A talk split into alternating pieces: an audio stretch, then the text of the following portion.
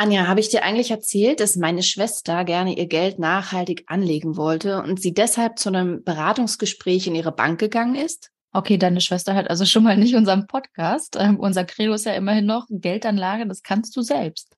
Ja, stimmt. Mich hat es vielleicht auch so ein kleines bisschen gewurmt, dass sie da nicht erstmal mit mir drüber gesprochen hat. Aber ich finde, gleichzeitig hat es auch wieder gezeigt, wie ich früher getickt habe, eben bevor ich mit dir diese ganzen Finanzthemen durchgegangen bin und mich da eingefuchst habe. Und ich glaube, es zeigt auch, wie vermutlich viele Menschen denken, die sich jetzt nicht tagtäglich mit dem Thema Finanzen beschäftigen können. Ich glaube, viele denken, wenn ich mein Geld gut und sicher anlegen möchte, dann vereinbare ich einen Termin mit meiner Bankberaterin. Und ehrlich gesagt, ich kann das sehr gut verstehen. Leider ist aber in der Realität die sogenannte Beraterin dann doch eher eine Verkäuferin, die nicht unbedingt zu meinem Besten handelt. Auf Geldreise, der Finanztipp-Podcast für Frauen mit Anja und Annika. Hallo, liebe Geldreisende. Ihr habt's gehört, heute geht's um das Thema Bankberatung. Unser Credo bei Finanztipp, das ist ja Geldanlage kannst du selbst. Aber wir wissen auch, dass einige Menschen in Sachen Geld ungern allein unterwegs sind. Deswegen gibt's ja die Geldreise mit Annika und mir. Und trotzdem reicht es eben nicht immer, verstehen wir total. Und dann hätte man lieber dann eben doch nochmal jemanden, der unterstützend dabei ist und schaut, dass das Produkt auch zu einem passt und man nicht unnütz Geld aus dem Fenster wirft. Gerade wenn es eben darum geht, uns mit entsprechenden Finanzprodukten fürs Alter abzusichern. Eine der ersten Anlaufstellen ist dabei immer noch die Bankberatung und deswegen haben wir uns überlegt, dass wir euch heute verraten, auf was ihr achten solltet, wenn ihr zur Bankberatung geht. Ja, und dafür haben wir heute jemanden zu Gast, der sehr genau weiß, wie Banken und insbesondere BankberaterInnen ticken. Er war nämlich selbst mal einer. Ein herzliches Willkommen an unserem Finanztipp-Kollegen Salem Rehan. Hi Salem. Hallo ihr beiden. Vielen Dank, dass ich dabei sein darf. Salem, wir haben es ja gerade schon verraten. Du hast mal in einer Bank gearbeitet. Ähm, eine ziemlich spannende Station auf deiner Geldreise. Und trotzdem wollen wir gerne noch ein bisschen mehr darüber wissen. Also, wie lief deine bisherige Geldreise eigentlich so? Ja, so wirklich mit Geld habe ich mich erst während meiner Studienzeit auseinandergesetzt. Vor allem, als ich äh, 25 Jahre alt wurde, äh, da ist es ja so, dass man ja aus der Familienversicherung rausfliegt. Und dann musste ich mich das erste Mal so mit Versicherung auseinandersetzen. Das war in dem Fall die Krankenversicherung. Ich habe mich dann aber auch mit, äh, mit der Berufsunfähigkeitsversicherung auseinandergesetzt und auch mit der privaten Haftpflicht. Und ich muss sagen, das hat äh, relativ viel ähm, Spaß gemacht, ähm, Preise und Leistungen zu vergleichen. Ich glaube, das und würden nicht viele sagen, du. das glaube ich auch. Versicherung das, und Spaß. Ist auch, hm. ist auch irgendwie ein bisschen komisch, aber tatsächlich äh, hat das schon irgendwie, ja, es war irgendwie spannend für mich, genau. Und ich habe ähm, mit, ähm, mit Freunden und Bekannten auch viel darüber gesprochen ähm, und ähm, da ist tatsächlich dann auch ähm, einer ähm, auf mich zugegangen und äh, fand es auch irgendwie spannend, dass ich mich da auch in den Themen ganz gut ähm, zurechtfinde und so weiter. Und der hat mich dann zu seinem Unternehmen, sage ich mal, eingeladen. Und es hat sich halt herausgestellt, dass er für, Strukt für einen Strukturvertrieb äh, arbeitet, für Tekes.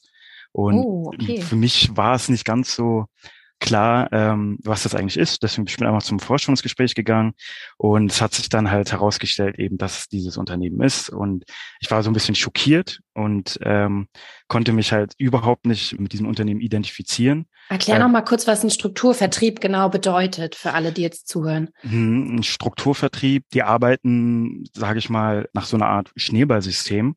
Und zwar ist es so, dass die Finanzberater ja Leute versuchen zu rekrutieren, die dann für dieses Unternehmen arbeiten.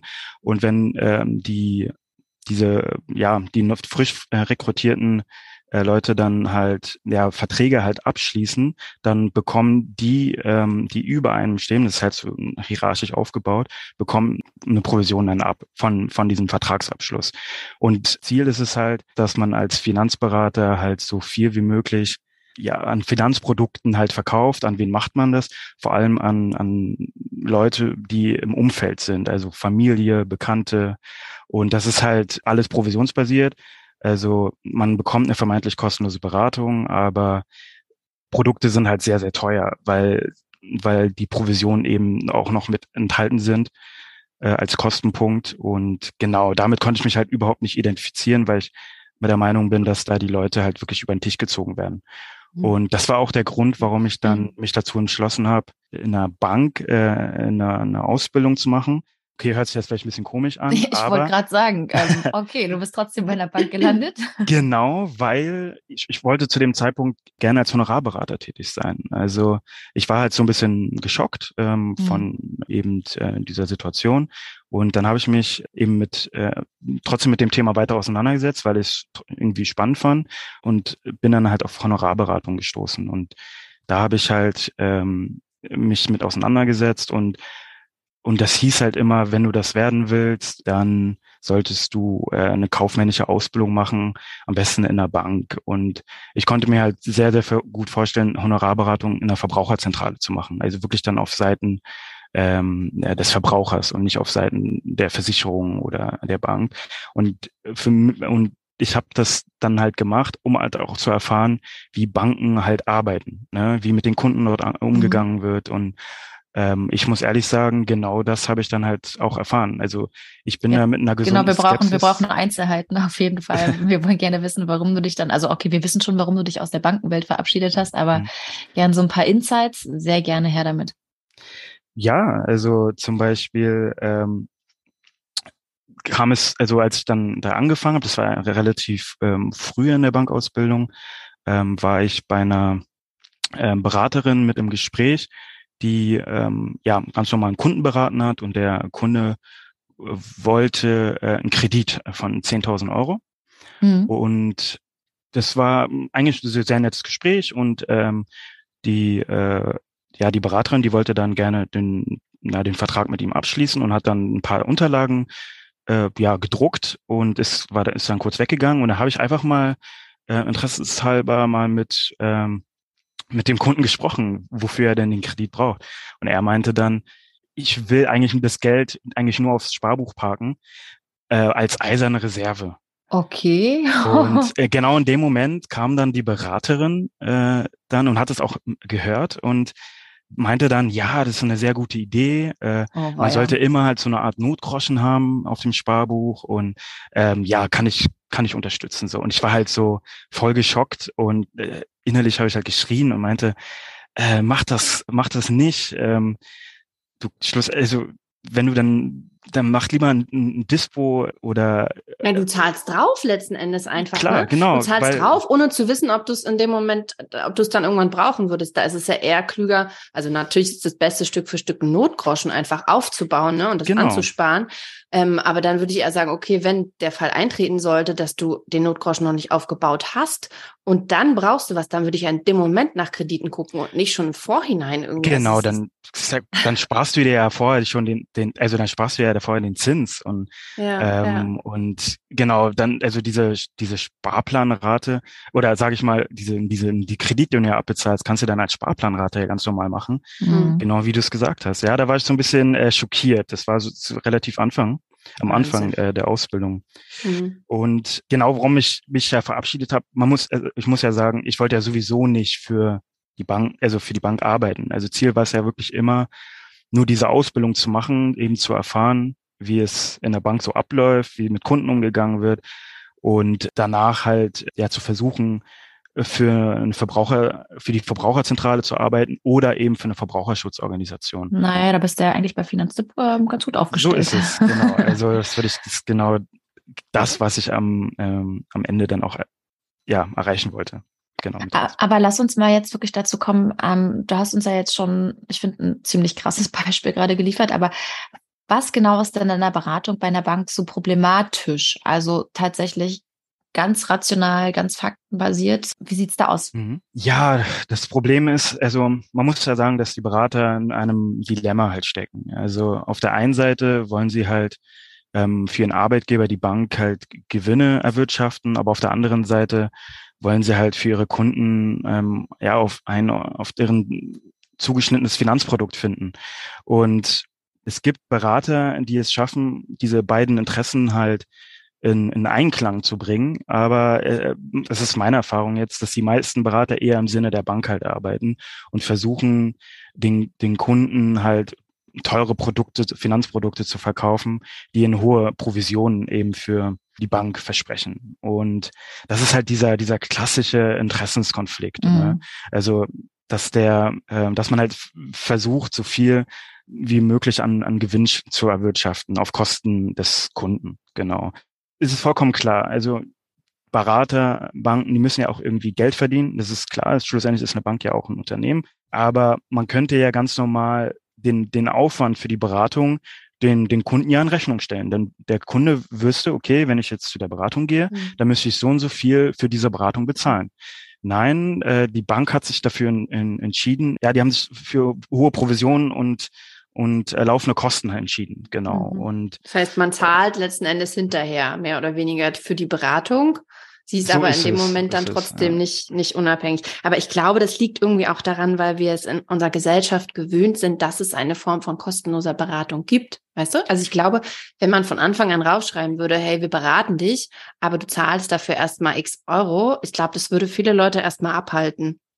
Klar, das, das stimmt. Damit ködern ja die, äh, mhm. die Banken äh, mit dieser vermeintlich kostenlosen Beratung. Erst wirklich dann nach etlichen Jahren finden dann eigentlich die Kunden heraus, wie teuer eigentlich diese Beratung wirklich war, mhm. indem sie mhm. dann halt sehen, okay, die Rendite ist ja überraschend gering und also man ist eigentlich, man hätte eigentlich geglaubt, der, der, dass man irgendwie nach 20 Jahren ein Vielfaches mehr äh, irgendwie erwirtschaftet an, an, an, an Rendite, aber die Kosten haben halt relativ viel aufgefressen. Lass uns mal so ein kleines ähm, Gedankenspiel machen. Also ich weiß jetzt zwar bei Finanzen ganz gut Bescheid, nehmen wir aber an, ich möchte jetzt trotzdem mal horchen, welche Geldanlage mir meine Bank vorschlägt und deswegen vereinbare ich einen Beratungstermin. Und natürlich, ich überlege mir, wie bei jedem guten Gespräch vorher genau, was ich eigentlich will, also was meine Ziele sind. Will ich jetzt Geld anlegen, um mir ein Auto oder vielleicht ein Haus zu kaufen oder will ich fürs Alter vorsorgen? Und dann natürlich verschaffe ich mir noch einen Überblick über meine aktuellen Finanzen. Wie viel Geld habe ich und welche Produkte habe ich vielleicht bereits abgeschlossen? Ja, genau. Also Vorbereitung ist ähm, wahnsinnig wichtig. Äh, es ist genau, du sollst dir vorher schon mal Fragen zusammenstellen. Zum Beispiel, was willst du mit deiner Geldanlage überhaupt erreichen? Also das Ziel ist äh, hier sehr wichtig. Auch die Anlagedauer, also wie lange möchtest du dein Geld anlegen? Sollen es fünf Jahre sein, zehn Jahre oder auch vielleicht nur ein, zwei Jahre, wenn du zum Beispiel ähm, demnächst ein Auto kaufen möchtest? Äh, auch ist das Risiko sehr, sehr wichtig. Zum Beispiel, also wie, wie, wie sicher soll deine Geldanlage sein? Äh, soll es zum Beispiel nur ein Tagesgeldkonto sein, dann ist es natürlich relativ sicher. Das würde äh, Sinn machen, wenn man zum Beispiel sich eben ein Auto anlegen möchte oder so. Oder sollte es, äh, oder ist es für die Geld, äh, für die Altersvorsorge? Dann darf es schon ein Stück weit, ja, risikobehafteter sein, um eben eine, eine, eine Rendite eben daraus zu bekommen. Genau. Mhm. Ja, nehmen wir an, ich habe mir das alles überlegt. Ich weiß genau, was ich habe an Geld, was ich will, was meine Ziele sind. Also ich bin startklar. Und dann lass uns das Ganze mal weiter durchspielen. Ich gehe jetzt also in die Filiale und ich drücke meiner Bankberaterin die Hand. Oder, mhm. Äh, naja, seit Corona mache ich das wohl eher nicht mehr. Also ich sag guten Tag, ich bekomme vielleicht einen Kaffee oder ein Wasser und dann sitzen wir zwei uns gegenüber. Und was passiert dann? Ja, also genau das habe ich eigentlich äh, meiner Ausbildung gelernt. Also es es ist eigentlich, man weiß eigentlich schon so ein bisschen vorher, wie äh, die Beraterin oder der Berater, ähm, wie die handeln werden. So. Und zwar gibt es ja die Kontaktphase, die Informationsphase und die Verkaufsphase. Also wie du es gerade beschrieben hast, mit dem Kaffee und dem Wasser, das ist eigentlich völlig normal. Der, der Kunde kommt in, in, in das Büro rein und äh, der Berater äh, bietet dann Kaffee, Wasser, vielleicht auch Schokolade an und und bietet dann halt auch den, ähm, ja, den Sitz an und dann wird so ein bisschen geplaudert. Ja, wenn, wenn der Berater die, den Kunden halt schon vorher irgendwie kennt, dann ist es besonders gut, weil dann kann man halt so Fragen stellen, und wie geht's der Familie, wie geht's den Kindern, ähm, auch wie, wie läuft's bei der Arbeit. Man versucht so ein bisschen das Eis zu brechen. Schreiben also, sich so Berater und Beraterinnen das dann vorher auch auf? Also ähm, dann, ne, damit sie dann wieder darauf zurückgreifen können und wissen irgendwie, ah, der hat einen Sohn oder so. Es gibt tatsächlich äh, Berater, die das machen. Ja, mhm. ich würde jetzt nicht sagen, dass das alle machen, äh, mhm. aber da es wird, also es gibt auf jeden Fall welche, die das machen und ja, die fahren auch ganz gut damit. So, ne? Man versucht halt einfach das Eis zu brechen mhm. und so ein bisschen Lockerheit reinzubekommen. und ähm, vielleicht noch ein paar Späßchen vorher mit einzubauen, ne, damit es halt einfach so ein lockeres Gespräch ist. Und mhm. ja, und dann wird's, äh, dann geht's halt in diese Informationsphase über. Also das sind halt so, da werden halt dann die klassischen W-Fragen gestellt, ne.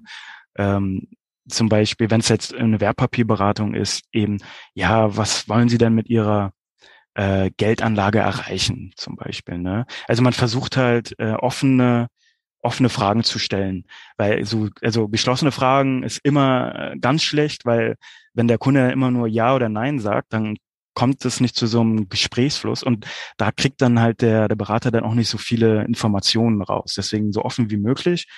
Ähm, und dann wird halt ziemlich viel mit aufgeschrieben. Ne? Also wenn, wenn der Kunde dann irgendwie was Interessantes sagt, es sind auch so, so beiläufige Sachen wie, ja, ich möchte gerne in den Urlaub gehen oder so. Ne? Ähm, dann macht's da Klick, ne? Und dann wird er aufgeschrieben, hm, vielleicht, also da ist es sicherlich interessant, dann auch eine, eine ja, eine Auslandskrankenversicherung anzubieten, ne? Oder mhm. irgendwie eine Kreditkarte oder so fürs Ausland, genau. Das wäre dann so die Informationsphase. Dann wird am Ende nochmal alles zusammengefasst und dann geht's in die Verkaufsphase über. Also anhand der Informationen versucht man dann ja etwas zu empfehlen, ein Finanzprodukt zu empfehlen. Ne? Also wenn man jetzt irgendwie Altersvorsorge herausbekommen hat aus der Informationsphase, dann versucht man eine, einen Aktienfonds anzubieten. Mm, ne? Mm. Oder wenn es eben ein Auto ist, vielleicht dann irgendwie ein Autokredit oder ja, also, also je nachdem, was eben, was eben gesagt wurde in der Informationsphase. Zurück zu unserem Gedankenspiel nochmal. Also ich sage jetzt im Beratungsgespräch, dass ich gerne Geld anlegen möchte, um fürs Alter vorzusorgen. Und die Empfehlungen der Beraterin würde ich nach deinen Erzählungen natürlich super kritisch unter die Lupe nehmen. Auf was sollte ich genau achten?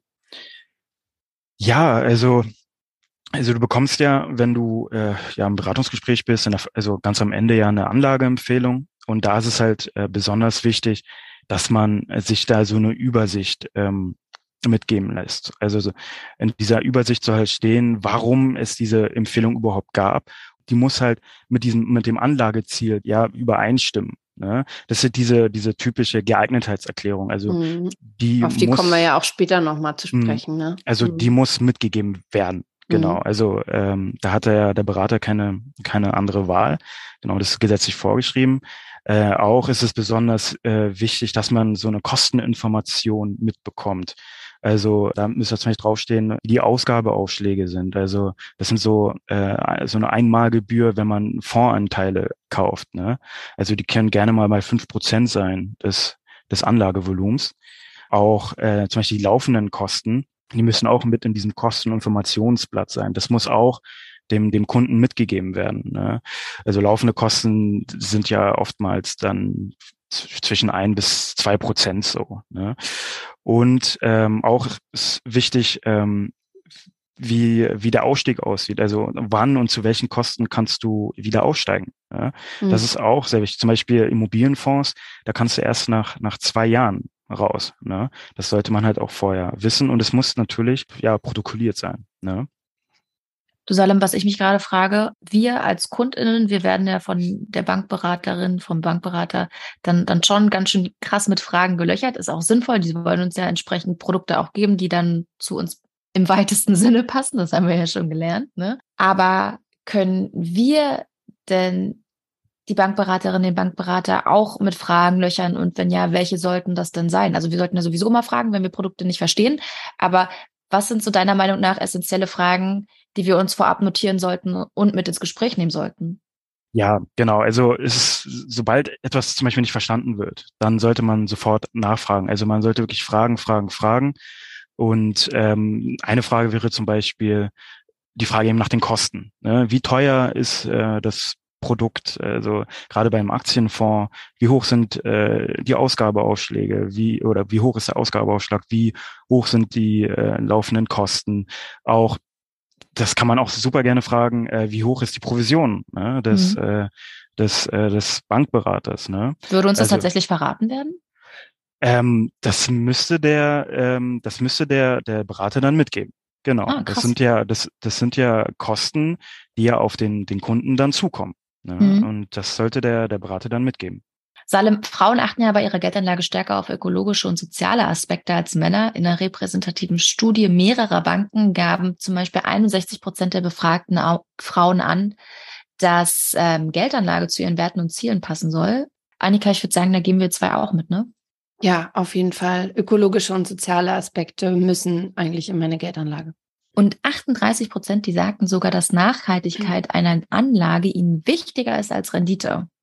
Ja, ist bei mir auch so. Also für eine nachhaltige Geldanlage, mit der ich die Welt so ein kleines bisschen besser machen kann, bin ich bereit, eine etwas kleinere Rendite in Kauf zu nehmen. Aber ich muss auch sagen, also arm wie eine Küchenmaus möchte ich deshalb irgendwie trotzdem nicht werden. Ja, ist natürlich auch richtig so. An der Stelle haben wir auf jeden Fall gute Nachrichten für alle nachhaltigen Geldreisenden unter euch. Und ich weiß, da gibt es so einige, denn seit August 2022 müssen BeraterInnen ihre KundInnen fragen, ob sie eine nachhaltige Geldanlage wünschen und dürfen ihnen dann nur entsprechende Produkte empfehlen. Salem, wie gut klappt das denn in der Praxis? Ja, aus meiner Erfahrung, also in der Regel war es tatsächlich so, dass ähm, schon äh, letztes Jahr 21 ähm, ja die Berater nachhaltige Geldanlagen angeboten haben, aber immer sofort äh, mit dem Hinweis, also nicht bei jedem, aber oftmals mit dem Hinweis, dass äh, dass man dadurch dadurch sich so ein bisschen einschränkt. Äh, weil wenn man jetzt nur nachhaltige Geldanlagen haben möchte, dann hast du halt nicht so ein großes Portfolio an, an, an, an, an Geldanlagen. Ne? Also es gibt halt nicht so viele wie jetzt äh, klassische mhm. Geldanlagen mhm. und das schreckt so ein bisschen den Kunden halt ab. Mhm. Also du meinst, es kommt tatsächlich dann direkt der Hinweis, ja, äh, nachhaltige Geldanlage, das gibt's, aber ähm, da gibt's nur eine, eine geringe Produktpalette und so denken Sie dran, gegebenenfalls verzichten Sie deswegen auf Rendite.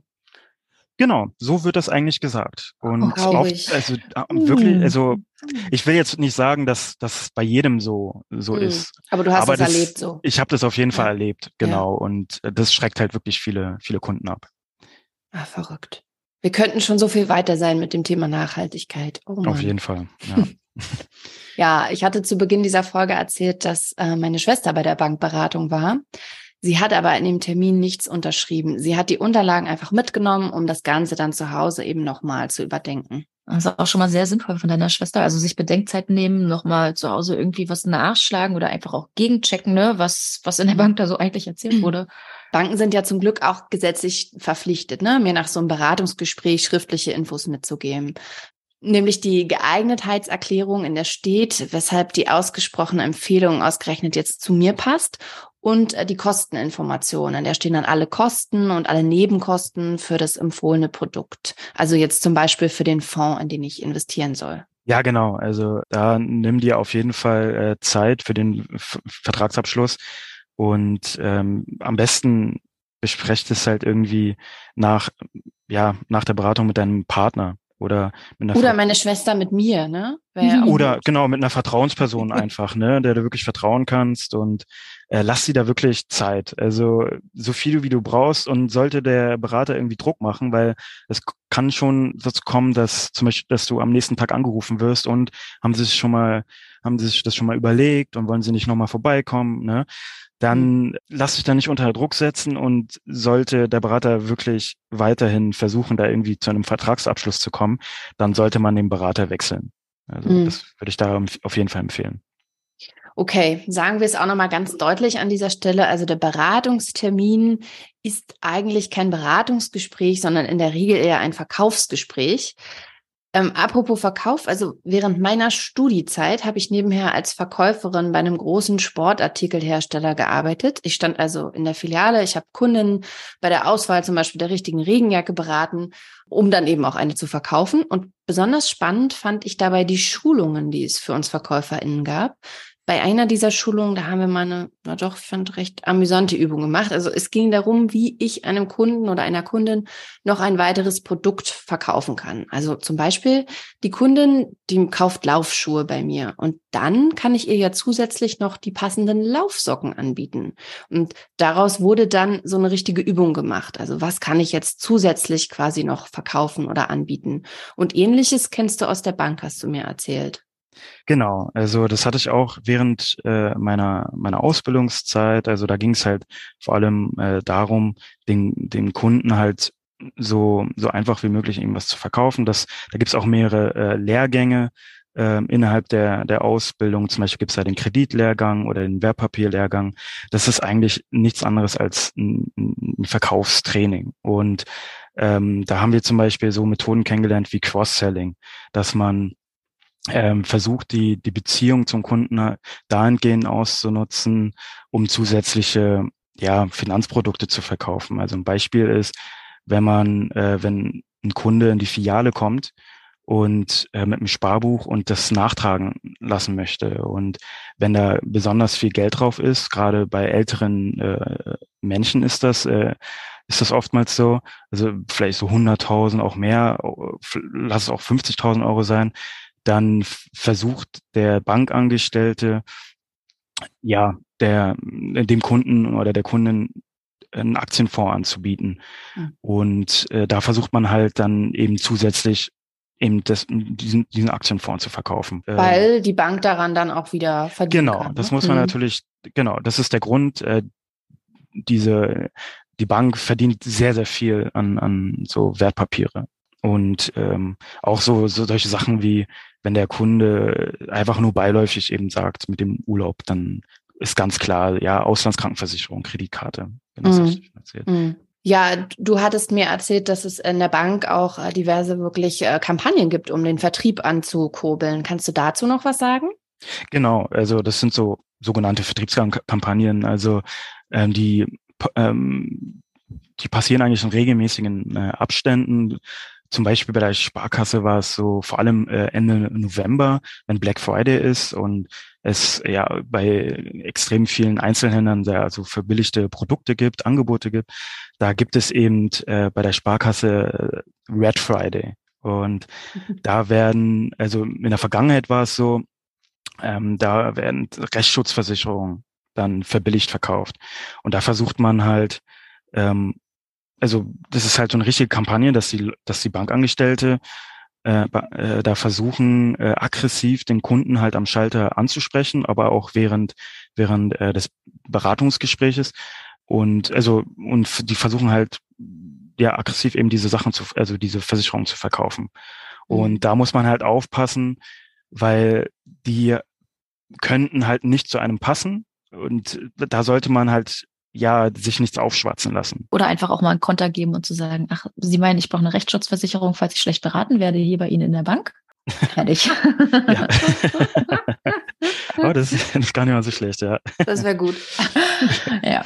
Die, die äh, Bankenaufsicht BaFin, die hat ja 2021 Mystery Shopping in zwölf Banken gemacht und ähm, in, in zwölf von 36 Beratungsgesprächen wurden den Testkundinnen ähm, keine Informationsdokumente wie eine Geeignetheitserklärung und Kosteninformation ausgehändigt, obwohl das gesetzlich vorgeschrieben ist. Und das finde ich schon ganz schön krass. Ja, auf jeden Fall. Also ähm, die haben auch die Angaben von den Kunden einfach nicht richtig dokumentiert. So und das kann natürlich dazu führen, dass der Kunde etwas empfohlen bekommt, was tatsächlich gar nicht zu ihm passt. Und man muss zwar sagen, dass, dass das keine ähm, ja, dass es nur eine Stichprobe der BaFin war, aber also mhm. wenn jeder dritte äh, Testkunde keine, keine Geeignetheitserklärung oder eine Kosteninformation mitbekommt, das ist bedenklich.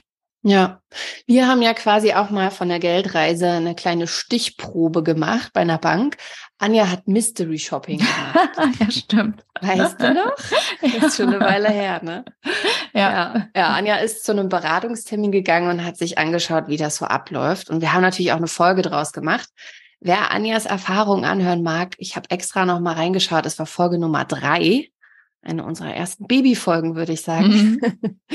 ähm, ja, unter anderem wurde Anja da eine sehr teure Rentenversicherung angeboten. Teuer ist äh, ein gutes Stichwort.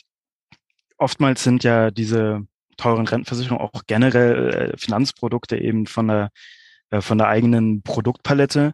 Und wie vorhin ja schon gesagt, äh, versucht man natürlich Finanzprodukte zu verkaufen, die äh, ja eine hohe Provision versprechen. Und das Problem ist, wenn man ähm, nur Produkte von der eigenen Produktpalette verkauft, dass dass man ja so ein bisschen, also dass man halt die anderen Produkte, die es so in der Finanzwelt gibt, ja ausschließt und äh, die günstiger sein könnten. Ne? Zum Beispiel ETFs, das kann ich dir sagen, denn ich habe nämlich in der Bankfiliale damals äh, nach ETFs gefragt und davon wurde mir dann übrigens auch abgeraten. Ähm, die Begründung war damals irgendwie total wirr, so nach dem Motto, ähm, sie wollen ihre Geldanlage doch lieber in menschlichen Händen wissen, statt äh, in denen einer KI.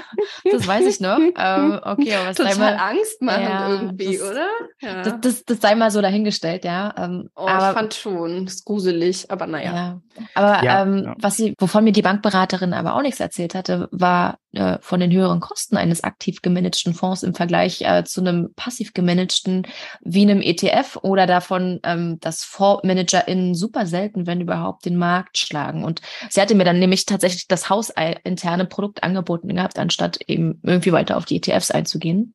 Ja, da hat Salim auch noch eine Geschichte, ne? Salim, du hattest mir doch erzählt von ähm, irgendjemanden, der in die Filiale kam und auch nach ETFs gefragt hat? Oder wie war das? Oder nicht? Ja, genau. Also das war bei einer Beraterin, da war ich im Gespräch mit dabei und da kam ein, ein junger Mann, der ist gerade erst 18 geworden und der hatte, ich glaube, das waren so 10.000 Euro ähm, von, von seiner Oma bekommen. Also die Oma hatte halt äh, ja so ein Sparbuch angelegt, als er geboren wurde und äh, hat dann irgendwie 18 Jahre drauf eingespart. Äh, der hat dann dieses Geld bekommen und hat sich auch vorher so ein bisschen mit dem Thema Geldanlage ähm, auseinandergesetzt und war halt auch so, kam echt glücklich dann in dieses Beratungsgespräch und meinte, ja, ich habe mich damit auseinandergesetzt und ich könnte mir sehr gut vorstellen, in ETFs halt äh, Geld an, anzulegen. Und die Beraterin war dann sofort so, nein, auf keinen Fall. Ähm, das kann ich nicht empfehlen und ich habe da viel bessere Produkte, äh, nicht Produkte, aber ich habe eine viel bessere Geldanlage für dich. Und ja, äh, dann kam es tatsächlich äh, auch ähm, dann zu einem Abschluss. Ne? Oh also der, der, das fand ich in dem Moment halt äh, echt irgendwie äh, schockierend so, ne? Dass vor allem, weil er sich halt so auseinandergesetzt hat äh, mit dem Thema und äh, der eigentlich so, ihm wurde halt so ein bisschen über den Mund gefahren und ja, das ist alles Schwachsinn und versuch mal äh, lieber hier unsere ähm, Geldanlagen, ne? Und dann, genau, dann hat er das tatsächlich gemacht. Und da muss man halt einfach sagen, dass die Sparkasse, aber auch andere Banken halt, die haben ja ihre Investmentbanken, also bei der Sparkasse ist es ja die DEKA und die, die kriegen halt äh, eine hohe Provision, wenn sie halt DEKA Fonds verkaufen. Ne? Mhm. Und äh, mit ETFs können, äh, verdient ja die Bank nichts, weil das sind halt passiv gemanagte Fonds. Da ist kein Fondsmanager dahinter, ähm, der irgendwie daran Geld verdient. Und deswegen wollen halt die Berater ähm, da, ja, die wollen das halt nicht anbieten. Ne? Die wollen lieber ihre aktiv gemanagten Fonds. Die wollen ihre aktiv gemanagten Fonds. Unter den Kunden und Kundinnen verteilen. Ne? So ist es. Ja, und der Punkt ist ja einfach auch gerade, dass zwischen aktiv gemanagten Fonds und passiven Fonds ja auch ein, letztendlich einen extremen Kostenunterschied gibt. Und den haben wir uns bei Finanztag mal rausgegriffen und einfach mal durchgerechnet, was für einen Unterschied das macht. Ähm, und das Beispiel, das haben wir für euch heute mitgebracht in die Folge. Also nehmen wir mal an, wir haben 10.000 Euro, die wir zehn Jahre nicht brauchen und gerne anlegen wollen. Und zur Auswahl stehen eben ein aktiv gemanagter Fonds und ein ETF. Und in beiden Fällen gehen wir von einer Jahresrendite von sieben Prozent aus. Also das sind erstmal unsere Annahmen. Das Ergebnis, das wäre dann nach zehn Jahren und bei einer jährlichen Verzinsung von sieben Prozent hätten wir etwas mehr als 19.000 Euro im Depot. Eigentlich, denn genau genommen trifft es nur auf die ETF-Variante zu. Beim aktiv gemanagten Fonds wären es nämlich etwa 3.000 Euro weniger, also knapp 16.000 Euro. Ja, und woran liegt das? Ja, an den Kosten. Also der, der aktive Fonds, der ist deutlich teurer und das schmälert letztendlich unsere Rendite. Also beim aktiv gemanagten Fonds habe ich ähm, zum Beispiel den Ausgabeaufschlag, den hatten wir vorhin schon mal ganz kurz angesprochen. Also der wird immer dann fällig, wenn weitere Fondsanteile in meinem Depot dazukommen, also bei jeder Sparplanrate oder aber eben wie in unserem Beispiel auch beim einmaligen Kauf. Das macht bei einem aktiven Fonds gut und gerne mal fünf Prozent aus. Und ja, der einmalige Ausgabeaufschlag von fünf Prozent bei 10.000 Euro ja, macht unterm Strich 500 Euro. Das heißt, eigentlich lege ich eben keine 10.000 Euro an, sondern nur 9.500 Euro beim aktiven Fonds. Ja, beim ETF gibt es eben so einen Ausgabeaufschlag nicht. Zweiter Kostenpunkt, die laufenden jährlich anfallenden Kosten. Die wirken sich natürlich auch auf die Rendite aus. Und beim ETF sind es im Schnitt so 0,2 Prozent pro Jahr. Beim aktiv gemanagten Fonds sind es durchschnittlich so um die 1,7 Prozent pro Jahr. Das heißt, statt der angenommenen jährlichen Rendite von 7 Prozent hätte ich unterm Strich eigentlich nur noch 5,3 Prozent. Das und der Ausgabeaufschlag, die schmälern meine Rendite und unterm Strich sind es eben 3000 Euro weniger, die wir im Depot haben. Das das heißt, der Vorteil liegt ja ganz klar beim ETF. Wem es jetzt zu schnell ging, einfach nochmal in die Shownotes gucken, da findet ihr den Link zur Rechnung. Ja, das mal als Beispiel, wie hohe Kosten eines aktiv gemanagten Fonds die Rendite schmälern können. Und äh, dass ihr das mit einem passiven ETF einfach leicht selber machen könnt und so ordentlich Geld sparen könnt, wisst ihr ja eigentlich, wenn ihr uns schon eine Weile zuhört. Ja, nun haben wir es schon mal in der Folge gesagt. Wir können durchaus verstehen, dass man gerade beim Thema Altersvorsorge eine umfassende Beratung haben möchte. Die sollte dann aber auch bitte unabhängig sein. Äh, was ist dein Tipp, Salim? Wo kann ich mich hinwenden? Genau, also es, äh, was hatte ich ja am Anfang schon erwähnt, äh, Honorarberatung wäre da eine Alternative. Ähm, da bezahlt man eben für, für die Beratung ähm, und nicht eben für, für das Produkt an sich. Ähm, das kann sein, dass, dass so eine Beratungsstunde irgendwie 80 bis 200 Euro kostet. Ähm, aber der Vorteil ist, dass der Kunde ein, ein Produkt bekommt, ohne die zusätzlichen hohen Provisionen. Äh, bedeutet, also das sind sogenannte Nettoprodukte und und ein, anderer, ein, ein weiterer Vorteil ist, dass ja, dass der, der Honorarberater, dadurch, dass er eben nur für, äh, für, für die Beratung bezahlt wird, der kann halt viel, viel mehr Produkte dann halt anbieten, ne? weil er eben nicht diesen Druck hat, äh, über das Produkt Geld zu verdienen. Und da gibt es ähm, unabhängige Honorarberater.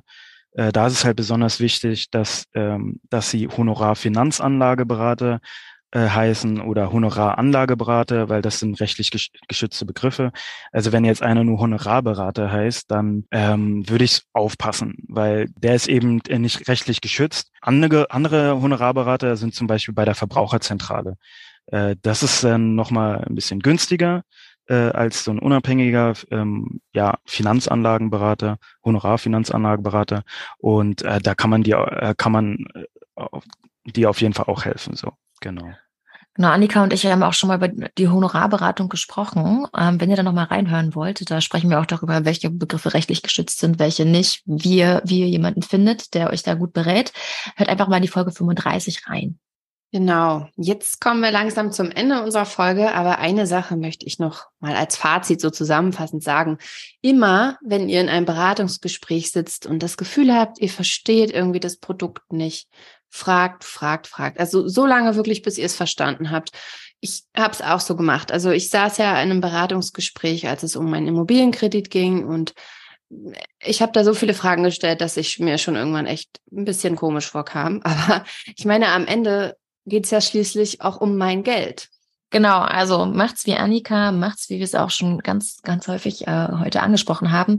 Fragt, fragt, fragt, fragt, fragt und investiert bitte nur in Produkte, die ihr auch versteht. Also in diesem Sinne, ich würde sagen, wir verabschieden uns, oder? Das machen wir. Genau. Bleibt alle gesund, fragt, fragt, fragt und bis zum nächsten Mal. Ciao. Tschüss. Ciao.